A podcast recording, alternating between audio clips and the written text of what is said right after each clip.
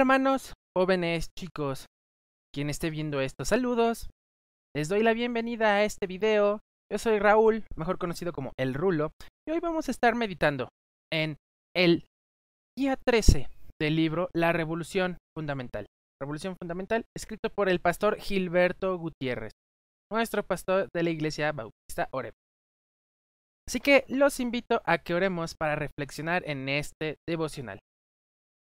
Dios, te damos gracias por lo que nos das, gracias por tu amor, gracias por estar aquí, gracias por permitirnos comunicarnos por este medio. Te pido que nos hables a través de este momento, Señor. Transforma nuestros corazones, haznos verdaderos revolucionarios. Ayúdanos a ser verdaderos revolucionarios conforme a tu voluntad. Y te damos gracias por todo. Te lo pido en Cristo Jesús. Amén. Voluntad para seguir el plan de Dios decía el Che Guevara.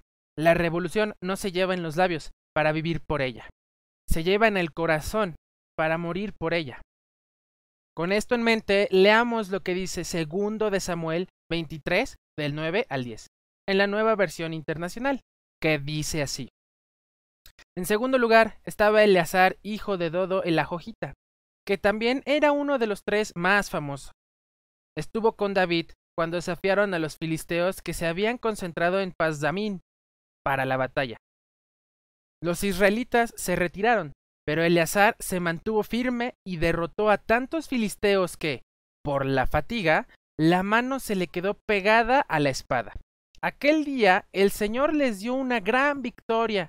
Las tropas regresaron a donde estaba Eleazar, pero solo para tomar los despojos. Cuando uno tiene la voluntad de comprarse algo, imprime voluntad a sus ahorros a no comprar cosas innecesarias como un helado carísimo o una hamburguesa cuando en casa hay comida.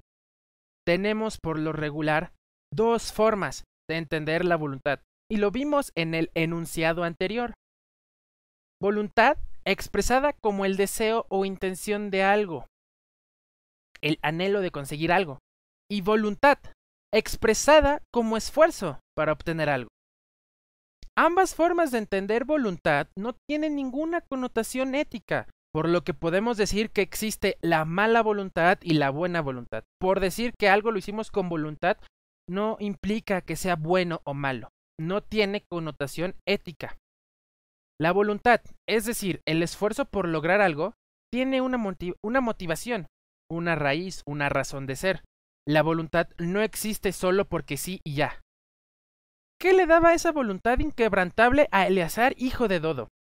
¿Cómo pudo enfrentar al tremendo ejército de filisteos él solo, después de haber sido abandonado por el pueblo de Israel? Antes de responder, imaginemos la perspectiva de los filisteos. El ejército de Israel huyó de la pelea. Un ejército constituido por granjeros huyó de su ejército, ejército de saqueadores, gente de guerra.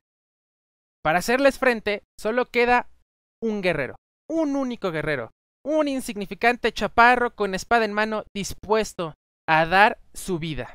Siempre que leo esta historia, veo por la espalda a Eleazar. Me imagino a Eleazar desde la espalda. Lo veo con su espada en mano, me lo imagino sosteniendo su espada firmemente y de fondo un ejército riendo y lleno de orgullo, de despotismo y sin dudas de su victoria. Sin embargo, en esta ocasión, imaginémonos la otra perspectiva, desde la espalda del ejército. Ahora veamos por la espalda al ejército y veamos de frente a Eleazar. Miles de soldados armados, viendo a un solo guerrero listo para pelear. Los filisteos no estaban preocupados, y seguramente tampoco deseosos de enfrentarlo porque, según ellos, no hacía falta más que un escuadrón para acabar con el israelita. No, te lo ruego, salva tu vida, huye. Entonces, todos, entre risas, deciden quiénes deben de acabar con Eleazar. Deciden, echan suertes, no sé, me imagino, ay, bueno, ve tú, no, no, ve tú, bueno, vayan ustedes. Empezó el combate y pronto vieron que ese hombre no era cualquiera.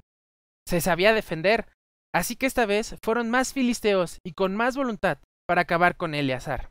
Para cuando se dieron cuenta, su número había disminuido significativamente. Parece que Eleazar, a pesar de su cansancio, estaba lleno de voluntad para acabar con el enemigo. Las risas dejaron de escucharse, las risas entre el ejército se silenciaron. Empezaron los murmuros y la angustia. Imaginemos esto, comenzaron a murmurar, ¿cómo es posible que un maldito israelita nos esté ganando? Su angustia se transformó en furia. Todo este miedo, este temor que tenían de un solo israelita nos está ganando, se transformó en furia. Pasaron de decir nos está ganando a decir nos está ganando con furia. Y todos los filisteos se abalanzaron contra Eleazar con frustración, sin idea de qué estaba pasando, pero sí con una cosa en mente, matarlo. De mil a quinientos, de quinientos a doscientos, de doscientos a cien. ¿Cuándo se habrán dado cuenta de que la batalla estaba perdida? Seguro ya está cansado. No dejen de atacar. Se repetían a sí mismos, tratando de convencerse de que podían ganar.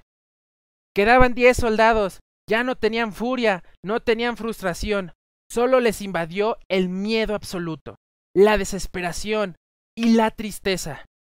¿Cómo es posible? preguntaron los últimos filisteos de pie. Finalmente, cayó el último filisteo, a filo de espada, de ese insignificante israelita. ¡Qué increíble historia! Tras imaginarnos este enfrentamiento, podemos decir, sin lugar a dudas, que a Eleazar le sobraba voluntad. No lo malentendamos, no fue por su voluntad, no fue por su fuerza, fue gracias a Dios que logró esa hazaña. Claro, su voluntad para seguir el plan de Dios. Esa era su motivación, su motor, su raíz, su impulso.